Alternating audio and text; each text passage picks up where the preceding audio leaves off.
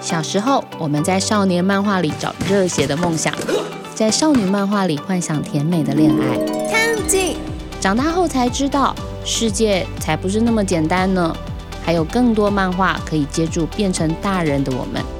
就让我们来聊聊关于漫画的这些那些事吧。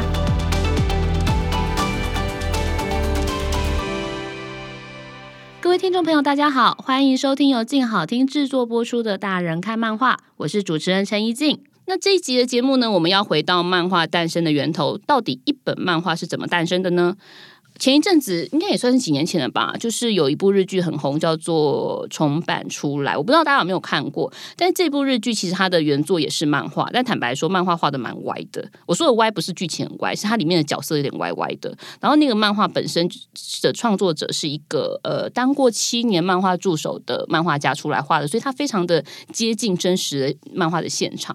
那故事描述的是一位菜鸟漫画编辑的故事哦，那个就是有点热血，可是又很脏乱的那个编。辑部里面充满了男子气，这样。那这个地方其实是他这个漫画编辑就是在追求梦想的地方。他无论如何都想要做出能脍炙人口的漫画，好像这条路啊，就是唯一的目标就在那里了。感觉真的超级美好的耶！可是，可是在重版出来之前，最重要的是 各位漫画要先出来啊。漫画出来这件事情啊，听起来很容易，但事实上真的其实非常的困难。在录这集节目之前，大家已经想我刚才一直在那边 k 笑。好，因为是这样，录这集节目之前呢，我找了几个台湾的漫画编辑来聊天，请他们给我一句话来描述到目前为止他们的编辑生活。结果你知道吗？嗯，不问则已，一问真是让我震惊不已。你知道他们都讲了什么？编辑 A 这样跟我讲哦，他说。至今做的每一本书都让我悔恨，是他是用悔恨两个字，而且悔恨后面有无尽的冒号，什么意思？哦，就是就是他就是一直在悔恨呢，我实在无法理解。那好，他也没有告诉我原因了。那编辑 B 说什么？哎，很奇怪哎，当了漫画编辑之后，我每天都想喝酒。后面就是有三个惊叹号这样。那我想应该也不止三个惊叹号，我姑且相信他只是口渴，不是想要喝醉。然后编辑 C 呢，当时正在检查他刚印好的新书。他也没有回答我，他就不断喃喃自语说：“为什么？为什么？为什么？为什么错字永远都是在印完之后才会发现？”然后在那个当下，总编辑就在旁边补了一刀说：“你错了，大多数的时候啊，错字是读者会告诉你。”这是不是一个很血淋淋的现场？但我在旁边其实超级想笑的，就是他就是很很荒谬啊！就这这这群人到底怎么回事？这样。OK，从以上可以看得出来，就漫画编辑这个工作其实真真的蛮神秘的啦。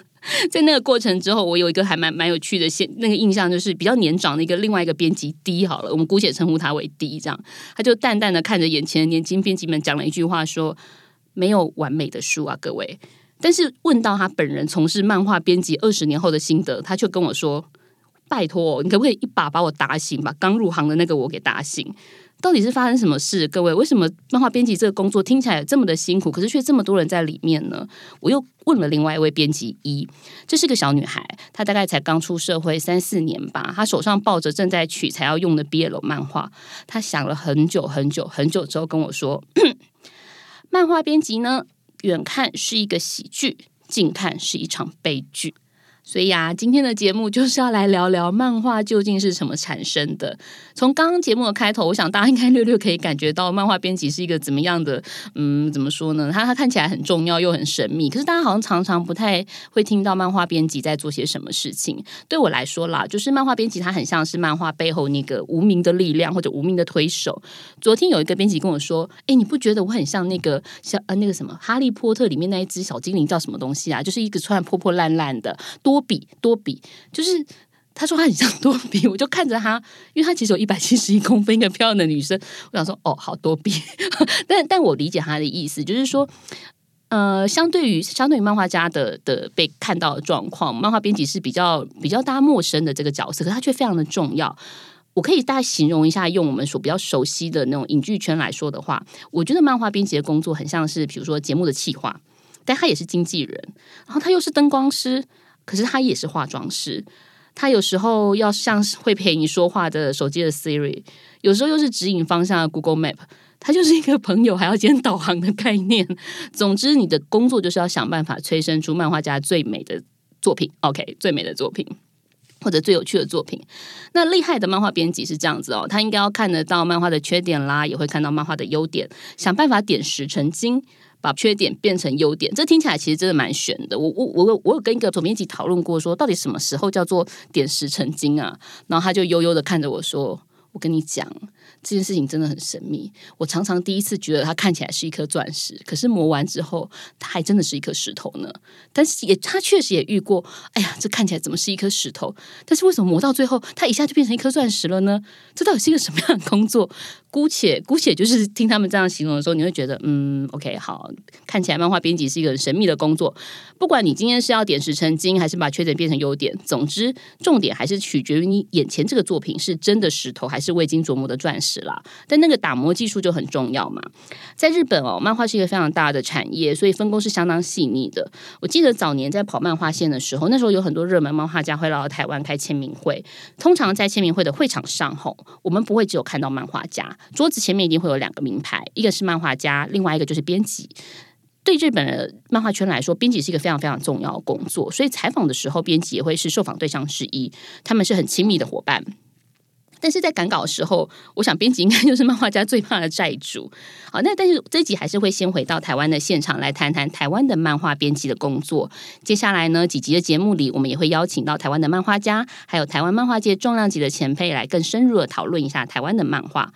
那回到台湾的现场来说，相对于日本漫画家，多多半是有助手在协助的。台湾的漫画家，我觉得是因为形成的产业还没有完成的关系，其实台湾漫画家多半，嗯，应该蛮多是独立作业的。那有些固定连载的漫画家，他就会有助手来协助。那有些漫画家可能是特别忙碌的时候，他会请临时的助手来协助。那助手们要干嘛？助手们不是帮忙买便当哦，也不是帮忙吃饭啊什么的，他们多半就是要帮漫画家赶稿啊、画背景啊、把一些东西涂黑啦，还有上网。点等等，那主要的角色跟故事的成立，还是要由漫画家本人来做完成。那在这个过程之中，我们可以感觉到的事情，就是你漫画家必须跟出版社有过连接嘛。里面最紧密的桥梁，就是漫画编辑这个角色了。在一本漫画产生的前面啊，有非常非常非常多的前置工作，比如说从提案开始，漫画家跟编辑要先讨论想要讲什么故事啦，或者什么剧情细节等等。哎，我们以前其实常常听漫画家会讲那种很就是好像很梦想的话，会说：“哎，我跟你讲啊，那个漫画坏话哈，那个角色啊，他都会有长出自己的生命，他会有自己想去的路。”这听起来真的很浪漫，可是这句话我想对编辑来讲是非常恐怖的一句话，因为 对啊，这句话没有错啦。但是 but but but 人生最怕就是这个 but，哎，不是每个人都是手冢治虫好吗？手冢治虫最厉害的时候，一个月连载十一个作品，然后他不会乱掉。可是我们大部分的时候，如果不去做好故事的设定，然后比如说他的头尾可能要怎么接的话，你的角色如果长出了预期太多的生命，最后他接下来注定他可能会走歪。就是会走到一个不知道去哪里的地方，然后你的故事就开始涣散，最后就只好默默的结束它。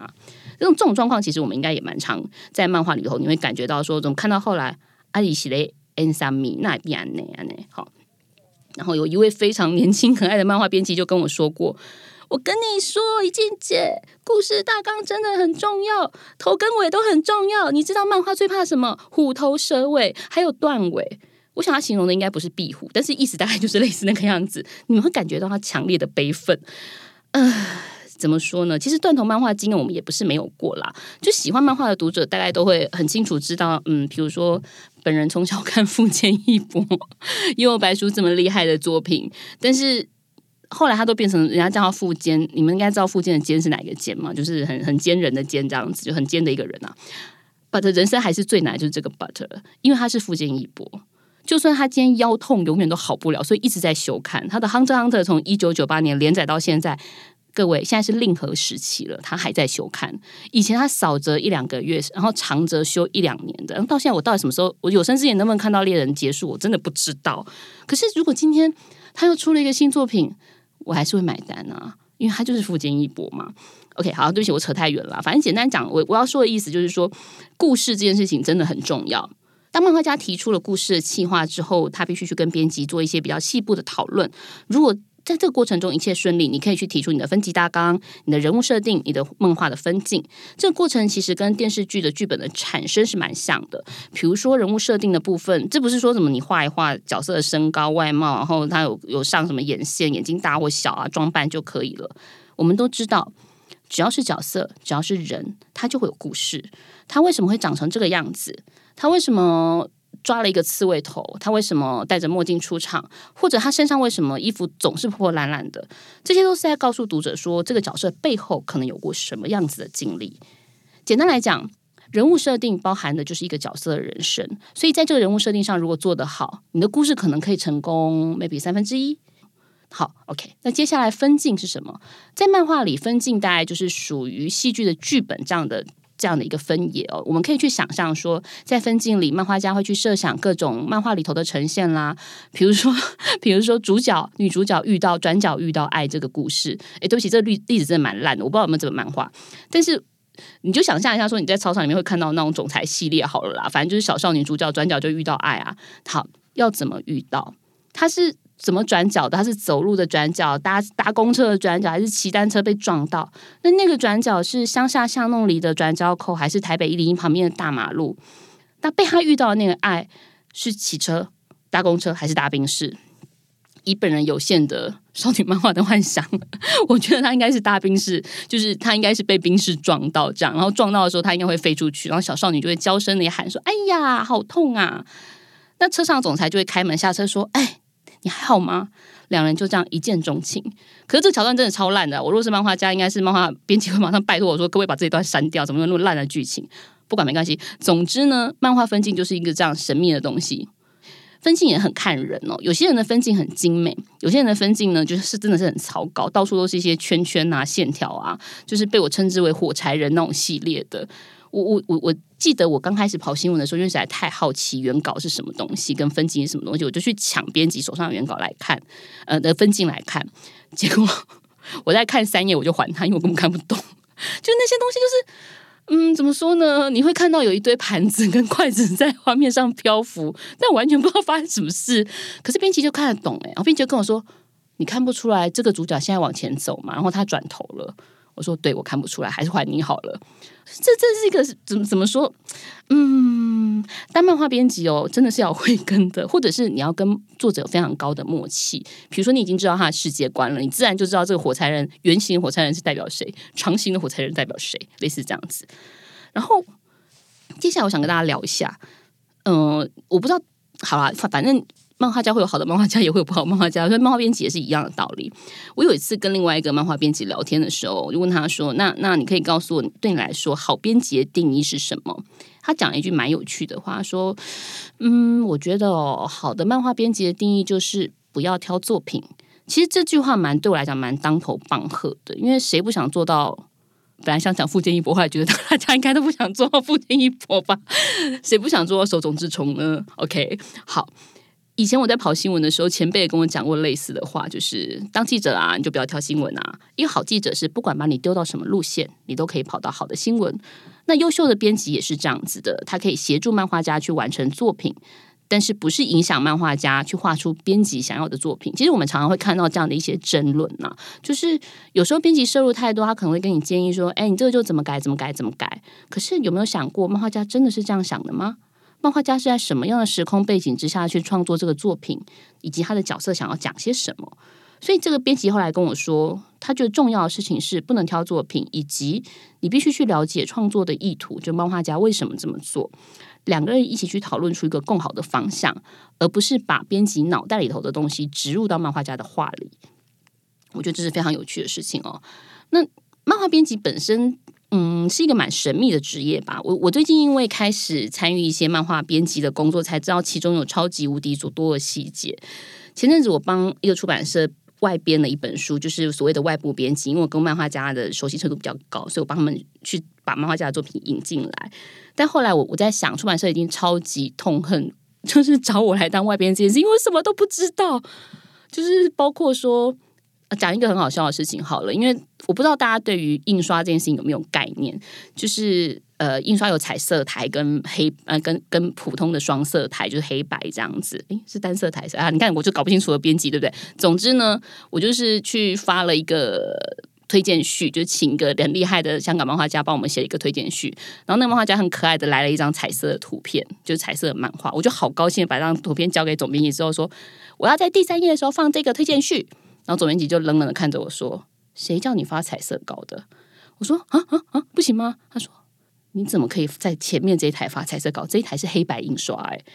于是乎，你懂我意思吗？各位，那一台有八页要印，八页里面只有一个彩页，然后它还不能移开，所以呢，我就莫名其妙又帮出版社多花了很多钱。那个前面的八页，除了那一页之外，全部都是印成彩色。应该说，除了呃，因为了那一页，所以全部都要印成彩色的。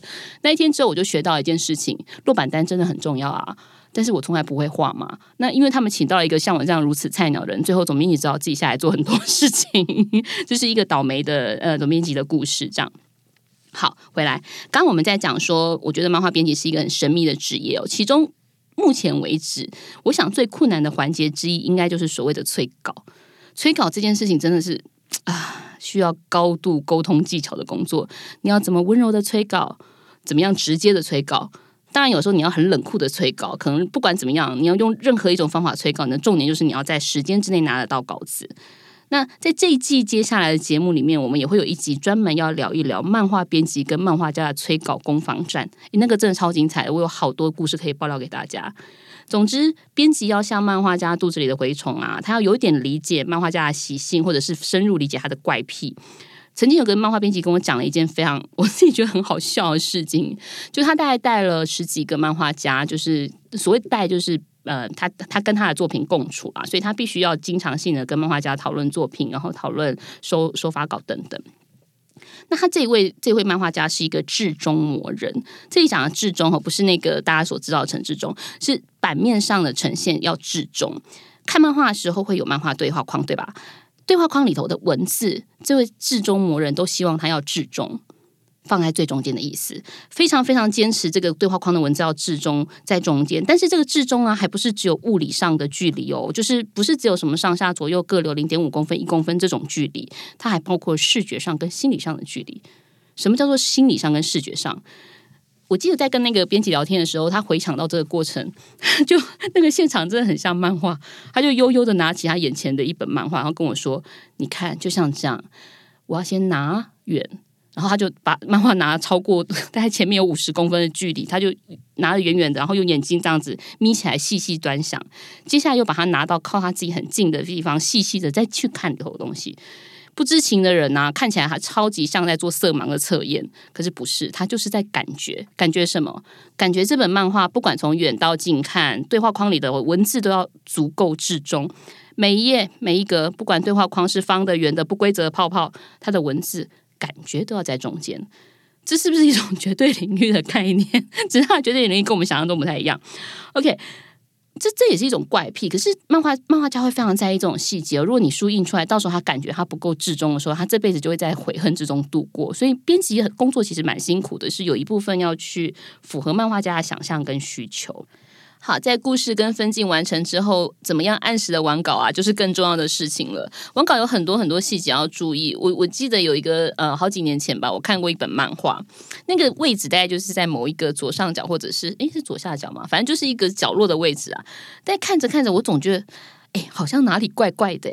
我就在那一格停了很久，然后研究了半天之后，发现一件事情，就是这这这个这个这个主角啊。他有两只右手哎，我老天啊，两只右手哎，各位怎么会没有发现呢？那那我就问了一下，后来很多年后遇到那个漫画家，我就问他说：“你知道你那一本漫画的某一页你画了两只右手吗？”然后他就回了我一个脏话啊，什么？真的吗？对不起。人就是这样子嘛，哦，写稿会有错字，你画画也难免会画错。什么六根手指啦，两只右手，其实都不是什么新鲜的事情。我有时候在想啊，搞不好漫画比戏剧还要难联系，可能也需要有场记来帮他们做一点现场的那个记录，这样。但漫画编辑工作就会包括这些，像是协助画面，你要看得够仔细。那呃，包括像左右手这件事情，其实我想够经验的漫画编辑，其实都很快可以发现这件事情。你总不可能用他的呃两两只都是用右手搭人家的肩吧？那感觉好像鬼哦。另外聊一下比较，下一段有点闲时。如果你未满十八岁，你考虑一下不要听，或者是呃，哎，未满十八岁可以听。但是你如果未满十六岁啊，你可能请父母到旁边来陪你一起听，好不好？大家都知道现在很流行那个 BL 的漫画嘛，所谓 BL 就是 boys love 男男之间的故事这样子。那嗯，男女肢体交杂这样子异性恋故事，其实我们都非常熟悉了啦，可以参考的内容也蛮多的。那就算不能参考，你到路上随便看，就是到处都会有那个男生女生抱在一起到处乱亲，其实你也蛮容易取材的。但是 BL 这件事情十多年来在日本很热门了，但是台湾可能这十年来才开始比较热门的新的领域。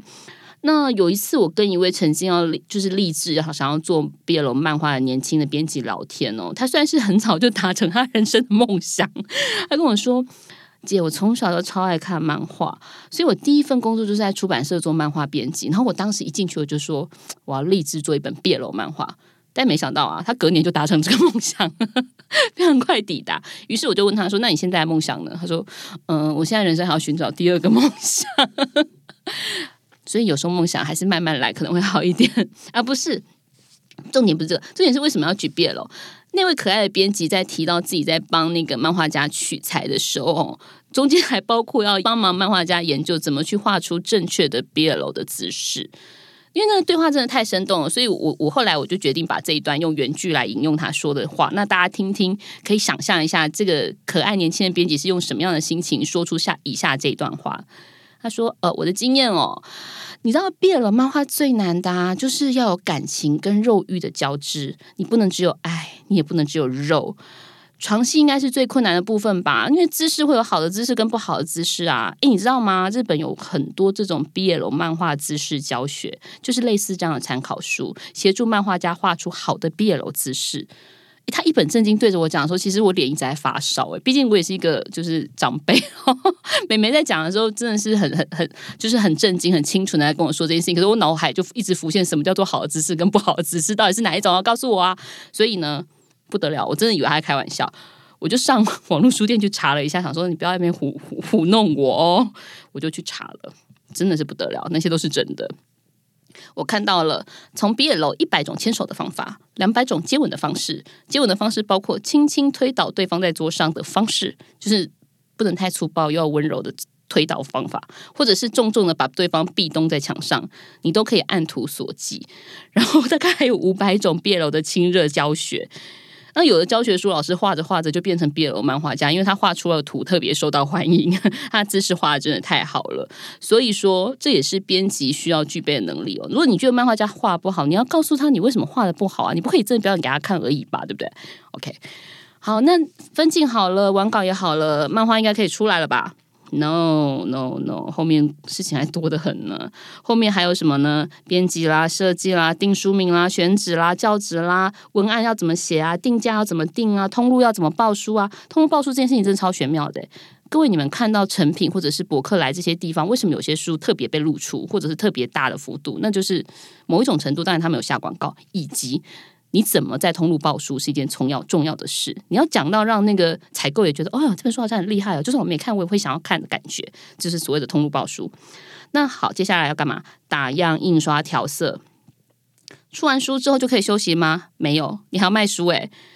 责任编辑的工作就是这样包山包海，你要想办法把所有聚光灯打对打好，让你的漫画家可以完美出场。那如果遇到了温暖的读者的回馈，你要用来鼓励漫画家；遇到反应超差的读者，你要想办法安慰漫画家。我觉得这真的是一个啊，就是很难的工作啦。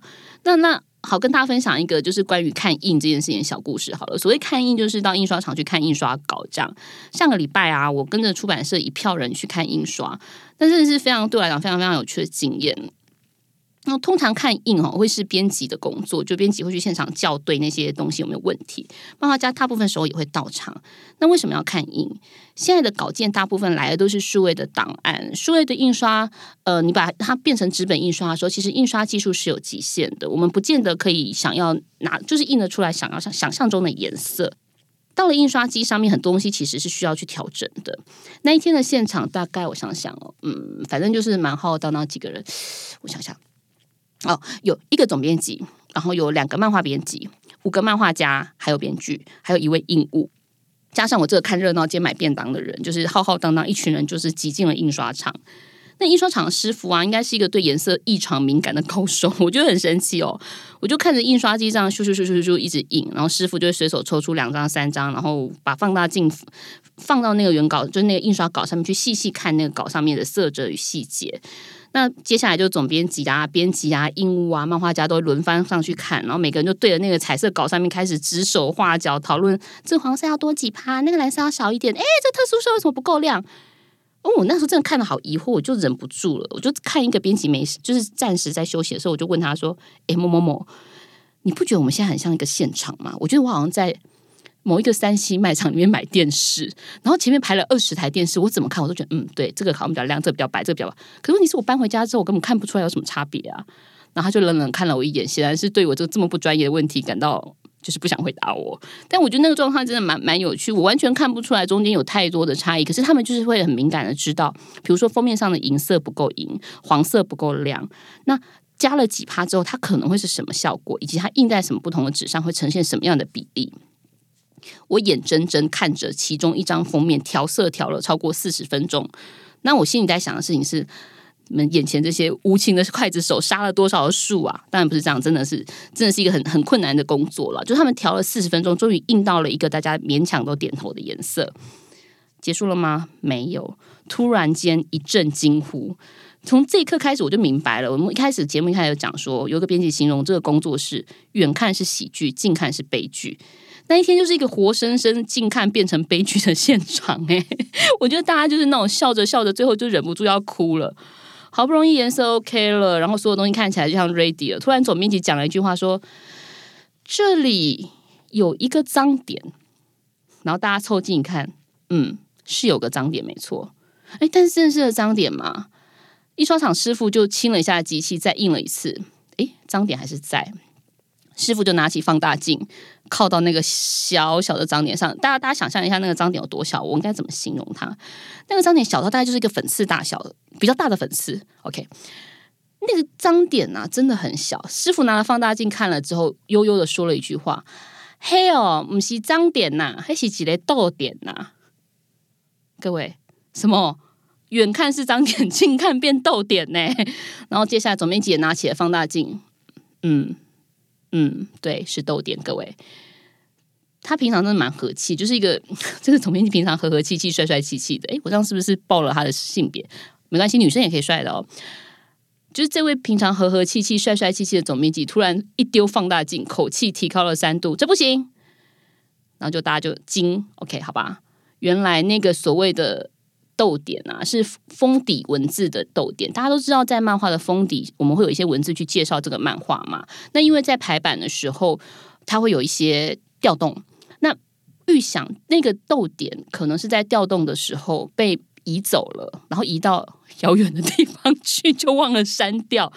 但是那个真的是一个小到几乎看不到的逗点，不知道在哪一次调整设计稿的时候，就是很调皮的飞到很远的地方，然后大家就开始七嘴八舌说啊，这怎么办啊？不然，嗯，有人就想了一句话说，那这样好，我们点掉它，点掉它，我们用什么颜色点掉它？旁边就有人开始说不行啊，这个点掉会更明显呐。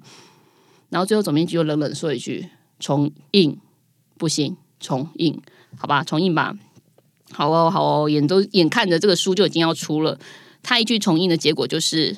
这个版要重做，设计要重新出稿，所以又退回设计稿，重新制版，就是为了那个淘气的小豆点。身为标准的局外人呢，我远看这个现场的时候，坦白讲，我在旁边笑了很久，但是我是在心中笑，因为我觉得我现场笑的话，我应该会被打出去。但那真的就是蛮喜剧的，可是里头是一个很切切实实的悲剧。然后那一天，他们一共看了，我想想，一共看了五本书的打印，从八点多看到凌晨三点，然后最后还花了四十分钟讨论封面的用纸是不是太薄，会不会让封底透色等等，blah blah blah 的。那中途十二点的时候还遭遇了临近临，就是那一区整区因为台电要施工要停电，然后师傅就这样子走到我们印刷厂门口跟我们说：“小姐，我们大概十二点会停电到六点呢，啊，你们会不会等起哦？”那时候大概是晚上十一点吧，然后。出版社的人当然就一阵惊慌，什么要停电？那我们等下怎么印啊？巴拉巴拉，这样开始这边紧紧张张的就进去找师傅，然后师傅就帅气的说：“啊，没关系，我们可以自己发电。”于是他们就打开了他们家的工业用电，小小印刷厂就成为那个区唯一的明灯。但是连便利商店都关电的状态，我觉得就是很怎么讲，很有趣吧？这种经验也不是经常会发生的。好，这集说了这么多，其实只有一句话啦，就是在重版出来前的这个漫画出来，真的是一个非常困难的事情哦。画漫画的人很疯狂，但做漫画的人其实也很疯狂啊。这是不是一个人作品？他觉得是一群人的作品。但即便是这样子，这些傻的人还是继续傻哦。如果一旦能签到一张再版单，真的有机会重版出来的时候，真的可以很切实的感觉到那个做书的成就感。在纸本书开始没落的这个现在哦，你你知道过去其实可能首刷是用万本起跳，但现在的第一刷的书有时候是两千本、两千五百本这种很低迷的数字。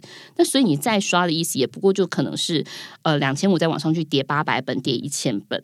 但是就是这样的一个状态，你觉得还是有人在做这件努力的事情，不是一件挺浪漫的事吗？我讲了这么多，大家会去买漫画吗？好不好？拜托买一下嘛！至少我们第一集提到那些书单。全部给我买一轮。那如果不知道书单是什么，现在赶快回去听第一集，再再听一次，把那些书单全部记下来，在漫画基地楼下的那个基地书店有卖。好，今天节目就到这里。下一集我们要来爆料，不对，下一集我们要来聊聊关于漫画家与漫画编辑之间的攻防战。你绝对想象不到哦，原来脱稿的理由不会只有像富坚义博这样子永远的腰痛。感谢大家的收听，也请继续锁定由静好听制作播出的《大人看漫画》，我们下一集再见。想听爱听，就在静好听。